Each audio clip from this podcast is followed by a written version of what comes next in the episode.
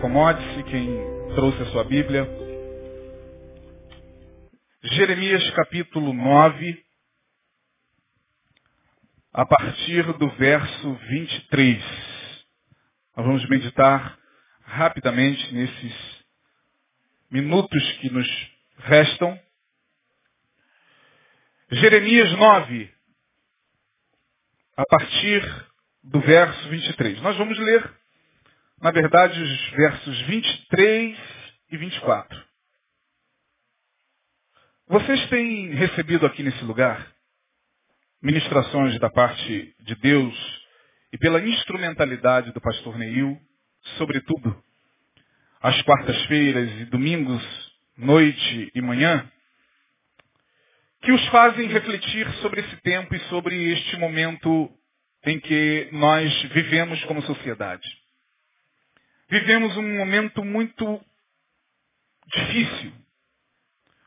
Um momento em que parece-nos cada dia mais o ser humano distancia-se da sua essência, da imagem e semelhança de Deus que cada vez mais vai se perdendo e nós não temos hoje nem mais condições de visitar o Facebook, porque alguns vídeos são postados lá de tanta brutalidade. Dia desses postaram um vídeo de um ladrão, né, apanhando porque roubou.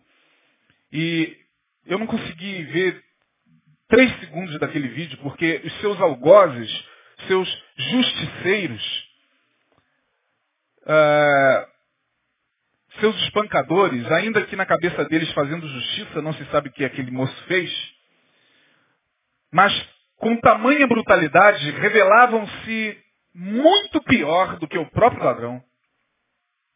E a gente vê isso o tempo todo. A gente abre o Facebook e se espanta com os vídeos que nos chegam e que são postados de barbaridade, de brutalidade.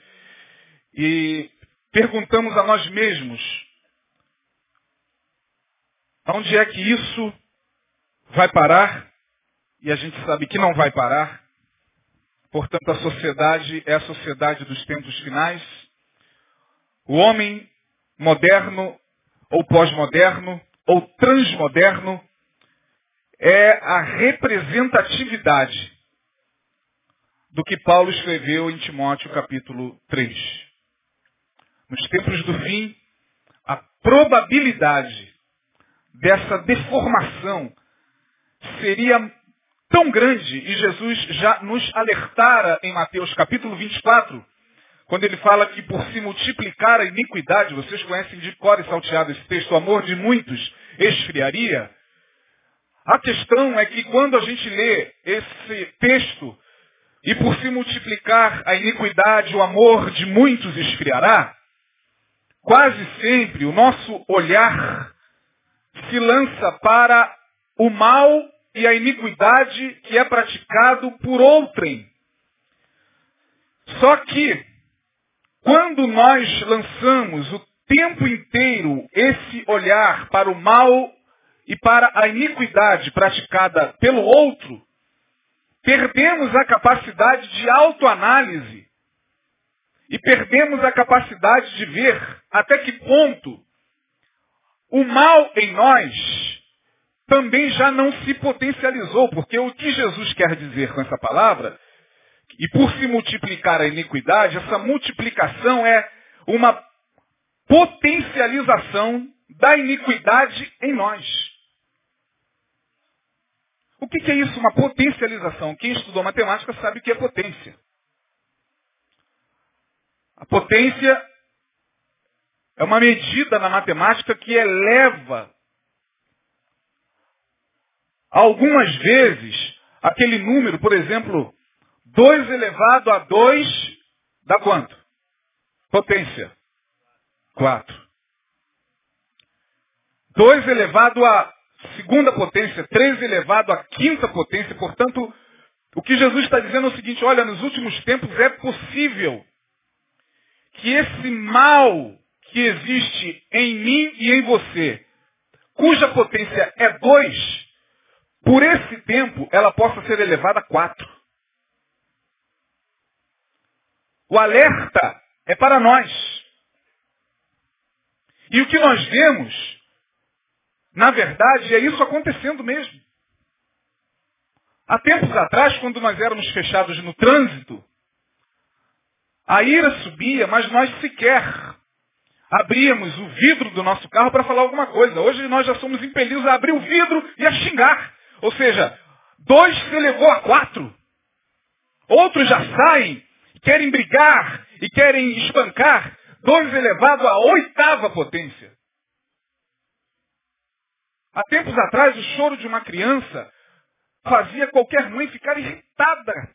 Apenas irritada, porque ela trabalhou o dia todo, arrumou casa, é, teve os seus afazeres, mas hoje o choro de uma criança faz com que essa mesma mãe pegue a criança e jogue na parede. É a potencialização do mal.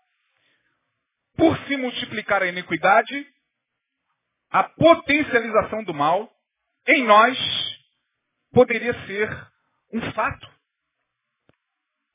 E aí, minha gente, eu gostaria nesta noite falar nada diferente do que vocês já sabem.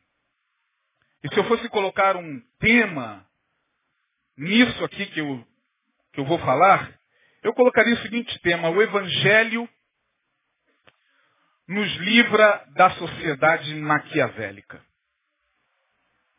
Porque nós estamos vivendo tempos maquiavélicos.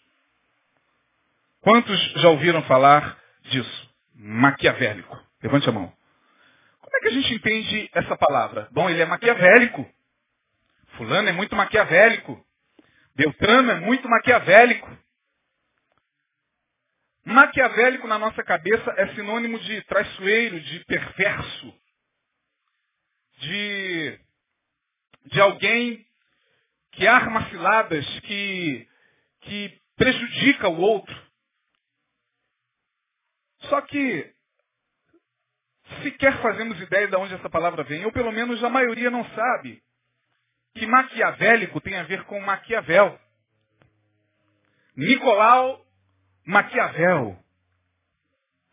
Nicolau Maquiavel foi um dos maiores filósofos que a Itália teve, se não o maior do século XV. Nascido mais ou menos em 1492, ele era poeta. Aí, que irmã que recitou poesia, tá aí? Ele era poeta, tá lá. Escritor. Grande pensador. Possuía características admiráveis. De uma família humilde, com sete anos, já dominava o latim. Com 20 anos, já dominava as cátedras, já dava aula em universidades e com pouquíssima idade já tornara-se instrutor dos grandes príncipes da, da Itália. Foi Nicolau Maquiavel que escreveu um dos livros mais lidos do mundo. Segundo informações históricas, este foi o livro mais lido depois da Bíblia, sobretudo por quase todos os grandes líderes que passaram por esse mundo, de Hitler a Mussolini de Stalin a Indiamin Dada, de Ronald Reagan a Fernando Henrique Cardoso. Todos os grandes líderes leram o livro de Maquiavel chamado O Príncipe.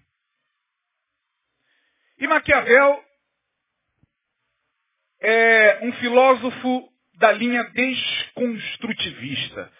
O que é uma filosofia desconstrutivista? Quando a gente fala de filosofia, os crentes não gostam muito. Porque acham que filosofia aniquila a fé, porque acha que filosofia nada tem a ver com o evangelho, porque acha que filosofia nada tem a ver com isso aqui que nós é, é, fazemos. Depende, irmão. Existe a filosofia construtivista e existe a filosofia desconstrutivista. O filósofo desconstrutivista é aquele que procura desconstruir valores e princípios que estão arraigados. É aquele filósofo, por exemplo, que vai tentar convencer a todo custo de que a fé, Deus, espiritualidade, é algo inventado pela religião. Porque você não tem certeza que Deus existe, você não tem certeza que o céu existe, você não tem certeza que a fé, de fato, é, essa é a filosofia desconstrutivista.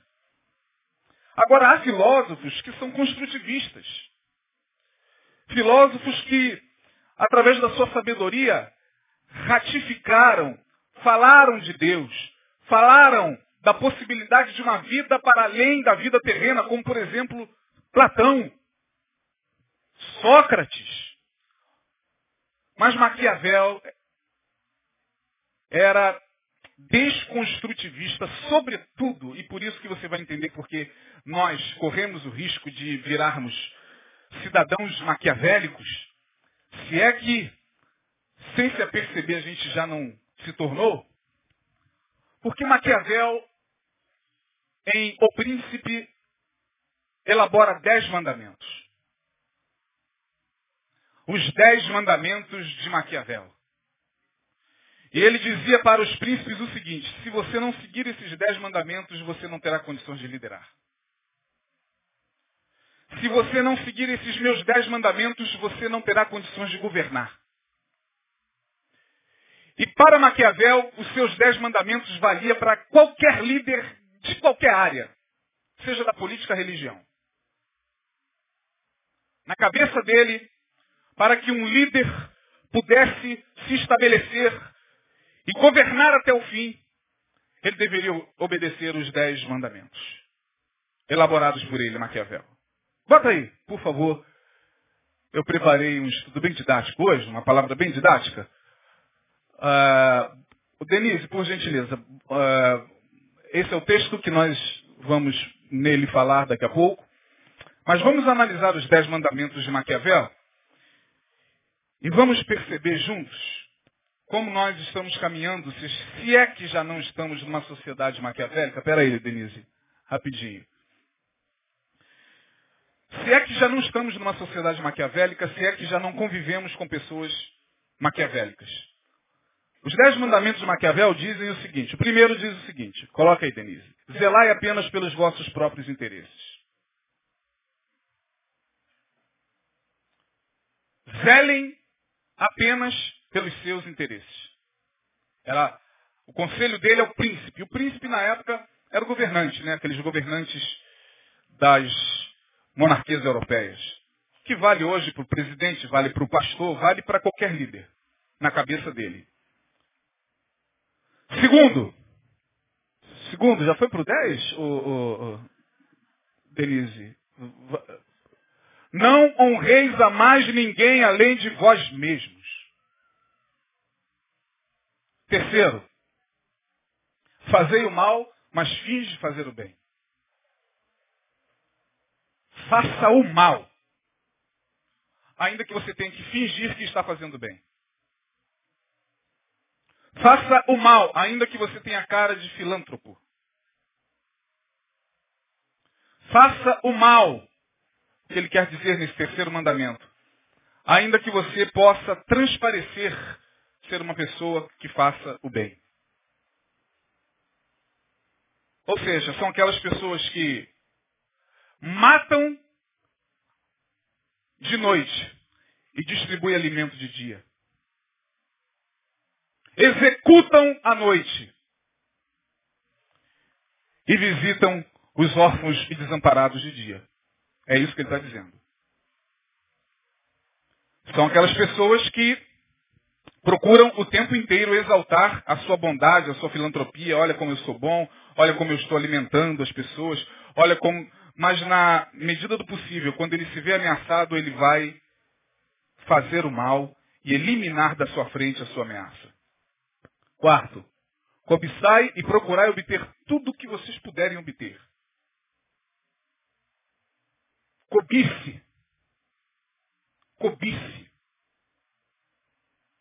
Cobice o bem alheio, cobice a mulher alheia. Cobice tudo o que vocês puderem cobiçar. Isso é Maquiavel, hein? Quinto, seja miserável. Quer governar bem? Não entra nessa de ser generoso, não, porque na cabeça de Maquiavel, generosidade só leva para o buraco. Faz você ficar pobre, esquecido. Então ele orientava, seja miserável. Seja brutal. Nunca dispense a brutalidade. Seja perverso. Não abra mão da brutalidade, não abra mão da perversidade, porque se alguém tem que sobreviver, esse alguém é você. Sétimo, lograi, ou seja, vença, subjugue o próximo toda vez que você puder. Se você estiver com o seu próximo no caminho, vença-o logo. Porque na cabeça de Maquiavel, lá na frente, se você não lograr sobre ele êxito, ele vai te esmagar. Bom, estou falando do século XVI. Não estou falando do século XXI nem do dia 15 do 10. Oitavo, matem, matai os vossos inimigos, e se for necessário até os amigos. A orientação dele era a seguinte, não confie em ninguém nem os amigos, por mais íntimos que eles possam ser. Se for possível, mate-os também. Nono, usai sempre a força ao invés da bondade ao tratares com o próximo. Para com esse negócio de ser bonzinho. Para com esse negócio de perdoar. Para com esse negócio de dar a outra face. Para com esse negócio de ficar no prejuízo. Pare com esse negócio de 70 vezes 7. Pare com esse negócio de dar a sua capa, a sua túnica. Pare com essa baboseira de pedir a Deus que abençoe até mesmo os seus inimigos e os que vos maldizem. Coisa nenhuma. E 10. Pensar exclusivamente na guerra. Pronto. Jeremias capítulo 9, verso 23. Bom, quem é aquele que é capaz de executar os dez mandamentos de Maquiavel? É aquele que é capaz de reunir na sociedade as características que nós vamos ver nesse texto. Diz o Senhor, não se glorie o sábio na sua sabedoria, nem se glorie o forte na sua força, nem se glorie o rico nas suas riquezas. Mas o que se gloriar, glorie-se nisto, em me conhecer e saber que eu sou o Senhor, que faço beneficência, juízo e justiça na terra, porque destas coisas me agrado, diz o Senhor. É como se Deus falasse, Maquiavel está louco. Agora prestem atenção nas características aqui apresentadas. Não glorie-se o sábio na sua sabedoria. E esta sabedoria aqui não é a sabedoria que nós construímos pela humildade, pela paciência, pela simplicidade. Não, a sabedoria aqui é aquela sabedoria que é terrena, animal e diabólica, que me capacita a executar os dez mandamentos de Maquiavel. É desta sabedoria que Deus está falando. Não glorie-se o sábio nesta sabedoria. Na sabedoria maquiavélica. Na sabedoria dos homens que compõem a sociedade dos tempos do fim. Na sabedoria dos homens que configurariam o panorama desses últimos tempos na sabedoria dos políticos, dos líderes religiosos,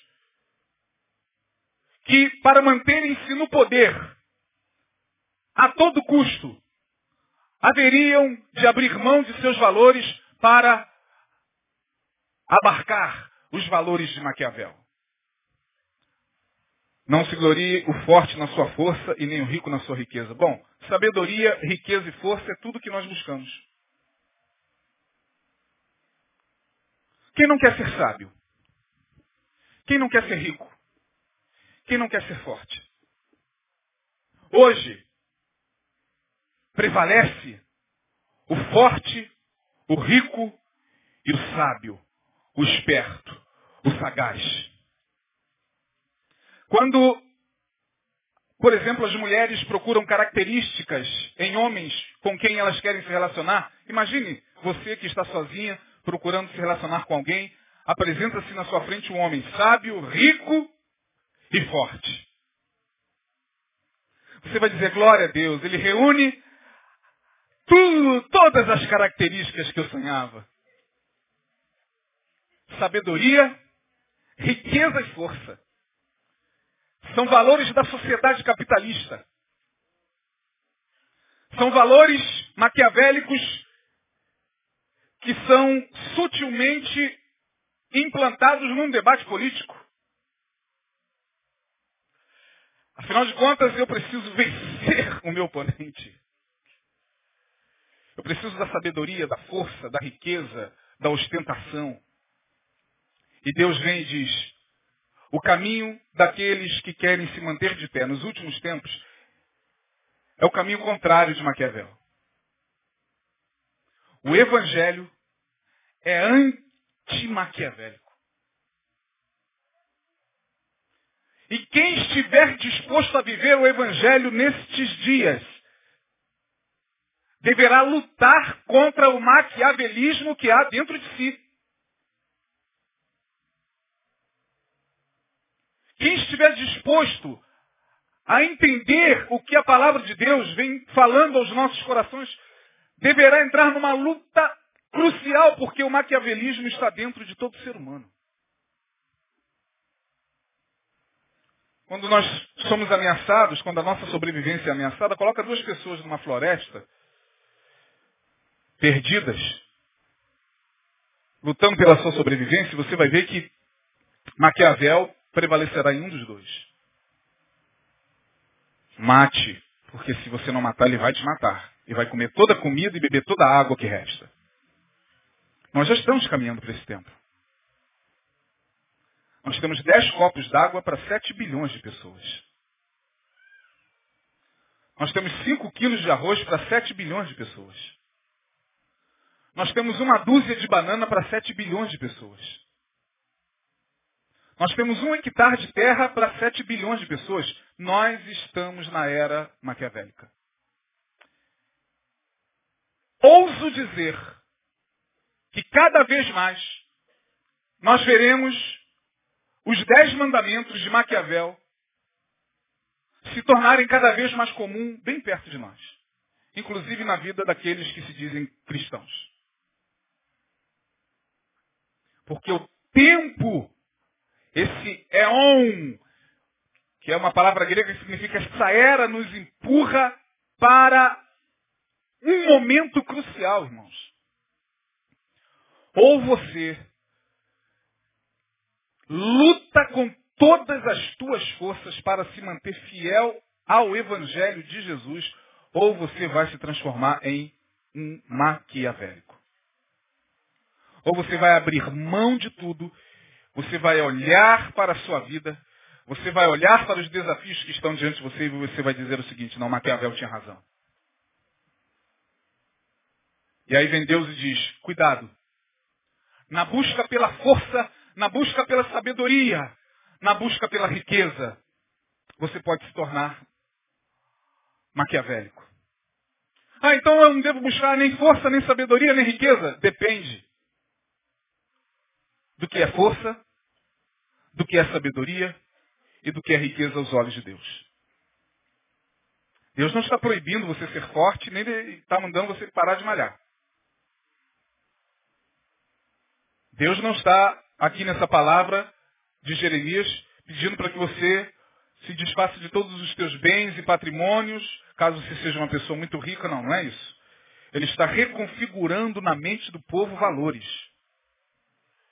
É uma reconfiguração de valores, porque a nossa luta hoje está no campo dos valores. Para Maquiavel não há valores a serem respeitados. Maquiavel desconhecia totalmente, não acredito que desconhecia, mas ele era totalmente contrário ao sermão da montanha. O sermão da montanha é para os fracos. O sermão da montanha é para os frouxos.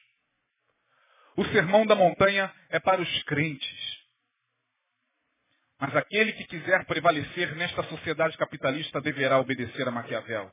E aí, como todo homem moderno necessita sobreviver na sociedade, Deus nos mostra o que de fato é a sabedoria para ele. Sábio é aquele que nesse tempo procura se conhecer cada vez mais e temer a Deus. Sábio é aquele que procura cada vez mais temer a Deus e se conhecer. O temor do Senhor é o princípio da sabedoria. O conhecer a si mesmo é o caminho. Porque só quando você procura o tempo inteiro conhecer-se a si mesmo, nesse mergulho que todos nós temos medo de fazer, é nesse mergulho que você vai se encontrar com valores maquiavélicos que estão dentro de você há muito tempo, para os quais você nunca tentou. Sábio é aquele que conhece a si mesmo, é aquele que teme a Deus. Forte. Quem é o forte para Deus? Forte é aquele que consegue dominar a si mesmo, suas paixões, seus impulsos mais animalescos, mais maquiavélicos, mais obscuros, mais tenebrosos, mais reptilianos. Quando me refiro ao reptiliano, eu me refiro ao sistema reptiliano que nós temos. Você pode pesquisar. É o sistema que é acionado na hora da sobrevivência. É aquele sistema que faz a gente, por exemplo, virar bicho quando a gente sai com um carro novinho da, da concessionária, alguém vem e bate nele. Automaticamente um carro que você está pagando em 60, 50, 90, 120 vezes, um carro caro, um patrimônio caro, e você não sabe se vai conseguir pagar aquilo, e alguém vem, bate e não tem seguro, e o carro dele é infinitamente pior do que o seu, o sistema reptiliano diz o seguinte, você tem que matá-lo. Mate-o.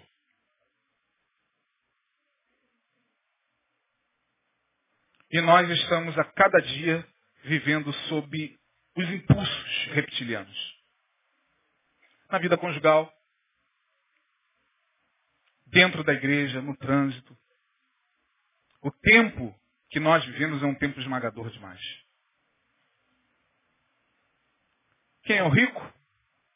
Bom, se sábio é aquele que conhece a si mesmo e teme ao Senhor, ou procura conhecer a si mesmo e temer ao Senhor, se forte é aquele que consegue dominar, pelo menos tenta dominar suas paixões, seus impulsos, o rico, para Deus, é aquele que tem a capacidade antimaquiavélica de compartilhar. E aí eu me lembro de alguém que postou no Facebook, eu gostaria muito até de colocar aqui, acabei esquecendo, de uma cena de um jovem que chega no meio da rua e ele para as pessoas e pede um abraço. Quantos viram isso? Meu Deus do céu, que coisa. Você pode me dar um abraço? As pessoas influenciadas por, esse, por essa era maquiavélica, né? Inimigo vai te roubar, não é isso? Vai te assaltar, vai te dar uma boa noite Cinderela, vai fazer alguma coisa com você, vai. Aí todo mundo se esquivava do rapaz e ia para outro. Você pode me dar um abraço? Aí a pessoa saía, aí vinha uma mulher, ele, por favor, você poderia me dar um abraço? Só um abraço? E a mulher corria, meu Deus, um tarado, na cabeça da mulher, tarado, né, na cabeça do, de outros, ladrão, é, maluco, e ele tentou ali, um abraço, não conseguiu. E depois ele vai para debaixo da marquise, tem mendigos sentados, e ele chega para eles e diz, você pode me dar um abraço? O mendigo olha para ele e diz, claro se levanta e abraça. Talvez esses, para Deus, sejam os ricos desse tempo. Talvez para Deus, dos tais é o reino dos céus. Portanto, eu termino a minha palavra breve, simples, dizendo o seguinte. nessa era maquiavélica. Não há meio termo. Ou a gente se esforça muito para fazer com que o Evangelho permaneça em nós, porque tudo hoje colabora para que o Evangelho saia de nós. A pressão social é muito grande, as incertezas políticas, econômicas e globais são muito grandes. Então, tudo colabora para que os valores do Evangelho sejam fenecidos em nós. Uma vez esses valores sendo fenecidos, ressurgem, ou melhor, são implantados em nós os dez mandamentos de Maquiavel. Porque se no trabalho a gente já tem que viver esse maquiavelismo, se no concurso público a gente já tem que viver um pouco desse maquiavelismo, vença. Suplante próximo. Se você quer esse cargo, vença. Seja melhor do que ele. Procure se capacitar mais do que ele. A gente já tem que usar um pouco do maquiavelismo, quanto mais se perdermos os valores do Evangelho. Aí nós seremos seres totalmente maquiavélicos. E aí, meus irmãos, salve-se quem puder nesta sociedade de meu Deus, nesta embarcação que navega neste mar bravio sem destino. É assim que o mundo está. As nações se embraveceram. Os reinos se moveram. Ele levantou a sua voz, a terra se derreteu. O mundo, nosso planeta azul, lindo, é como uma embarcação num mar bravio. Que parece estar à deriva. Mas no meio deste mar bravio, para os que buscam a sabedoria de Deus, as riquezas de Deus na sua palavra e a força do Espírito Santo, o texto diz que no meio desse mar bravio há um rio. Eu não sei se você conhece esse fenômeno. No meio do mar, né, passa um rio de águas doces. É um fenômeno maravilhoso. Essa, as águas, isso acontecia muito com as águas do, do São Francisco, que agora está tá secando, e do, do Solimões, do Rio Negro e Solimões. Os rios vinham e formavam aquela corrente. Rios de águas doces, límpidas, calmas, entravam pelo mar, ele, ele entrava pelo mar e no meio do mar se fazia um caminho de águas doces. E aí parece que o salmista, não sei se esse fenômeno era conhecido na época do salmista, ele diz, há um rio no meio desse mar bravio, cujas correntes alegram a cidade de Deus. Deus está no meio dela. Não será abalada. Deus a ajudará ao romper da manhã. As nações se embraveceram. Os reinos se moveram. Nós não temos mais segurança política. Nós estamos todos com a mesma incerteza em relação a estas eleições, a mesma incerteza. Não sabemos se votamos no seis ou no meia dúzia. Ao olharmos para a política internacional, o que nós vemos são líderes que também não têm resposta. Ao olharmos para a OMS, por exemplo, eu estava lendo hoje que a OMS já está ficando sobremodo preocupada com a epidemia do ebola.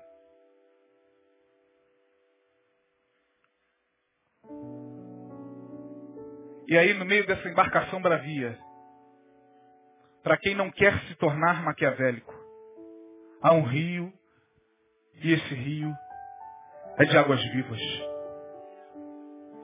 E é nesse rio que nós devemos estar, com a dor que for, confusão que for na cabeça,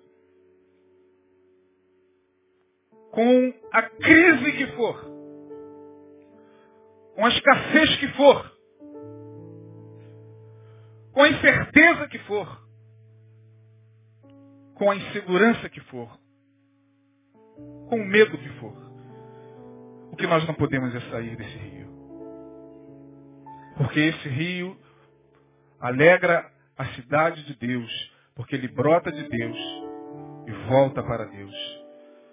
E é neste rio, não na embarcação sem destino, mas é nesse rio que nós temos, no meio das mais terríveis turbulências nós ainda temos condições de ouvir lá no fundo a voz dizendo, aquietai-vos e sabei que eu sou Deus. Serei exaltado entre as nações. Serei exaltado sobre a terra. Mas Deus, as nações se embraveceram, os reinos se moveram. Tu levantas a tua voz e a terra se derrete como num sopro. Os fundamentos da terra se abalam. Mas eu sou o teu refúgio, a tua fortaleza, eu socorro bem presente na angústia. Pelo que não temeremos. Ainda que a terra se mude e a terra está mudando. Os tempos estão mudando velozmente. As pessoas estão se tornando maquiavélicas um dia após o outro. Mas em nome de Jesus, pelo amor a Jesus, vamos dar as mãos todos nós. Vamos dizer para nós mesmos e uns para os outros, irmão, Senhor é o nosso refúgio e fortaleza. E o socorro bem presente nessa, nessa hora de angústia. Vamos lutar contra o maquiavelismo que há em nós. E se houver, de pedir a Deus em lágrimas para que Ele contenha esse maquiavelismo que há dentro de todos nós, para que os valores do sermão da montanha se sobreponham. Para que os valores do sermão da montanha abafem Maquiavel e deixem Jesus ser glorificado em nossas vidas. Amém. Deus abençoe a todos. Vamos ficar de pé. Vamos orar.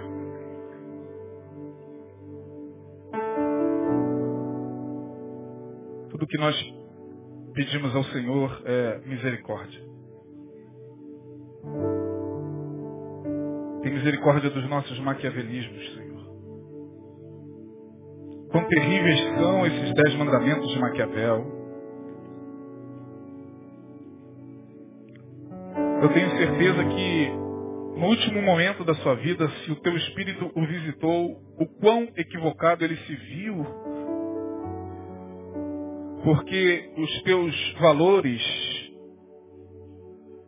a tua força, a tua sabedoria, a tua riqueza, não é aquela que nos faz prevalecer maquiavelicamente nesse tempo, mas é aquela que nos faz entender para o que nós somos chamados pelo teu Evangelho. Ajuda os meus irmãos que aqui estão. Amanhã estaremos diante da possibilidade de cometer pelo menos um desses mandamentos. Ajuda-nos. E se nós cometemos ao longo dessa semana, perdoa-nos. O Senhor conhece a nossa estrutura e sabe que somos pó. Senhor sabe o quanto nós te amamos. O Senhor sabe o quanto nós te desejamos, como a corça anseia pela corrente das águas. Assim suspira a nossa alma por ti. Como foi orado aqui, sim, é como as correntes do Negueb. Aleluia, que matava a sede das corças que nesse tempo de tanta escassez de amor e de princípios e de solidariedade, tempo onde Maquiavel se tornou uma voz profética para a destruição de tantos, nós queremos te pedir, continue o Senhor a ser a voz que nos conduza. Nós queremos a tua força. A alegria do Senhor é a nossa força. Nós queremos a tua riqueza que nos ajuda a compartilhar. Nós queremos a tua sabedoria que é pacífica, moderada e não terrena, animal e diabólica. Ajuda-nos. No nome de Jesus, nós te suplicamos. A quem quer que esta palavra tenha alcançado nesta noite. Que o Senhor faça com que ela frutifique. No nome de Jesus. Espírito Santo. Assim nós te pedimos. Amém. Dê um abraço no seu irmão. Vá em paz. Que Deus abençoe você.